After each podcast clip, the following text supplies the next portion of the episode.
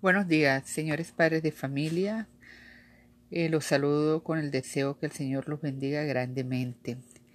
En esta reunión hoy sábado 17 de julio debía ser para los padres que los niños aún no están a paz y salvo con sus actividades académicas, pero los he citado a todos porque quiero felicitar a todos esos padres que han vencido los obstáculos, que han acudido a amigos, vecinos, familiares, con tal de sacar a sus hijos adelante en el año escolar.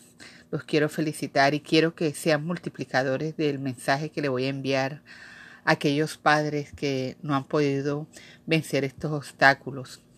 Que con el favor de Dios iniciamos la presencialidad.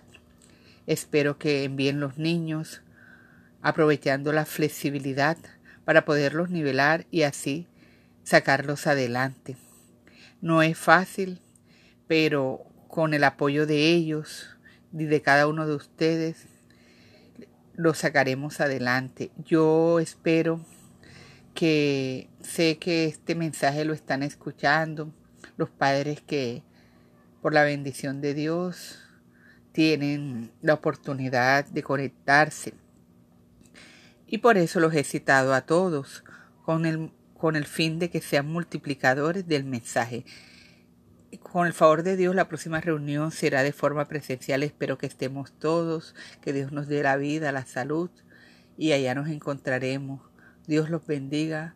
A continuación publicaré el listado de los estudiantes que aparecen reportados. Muchas gracias.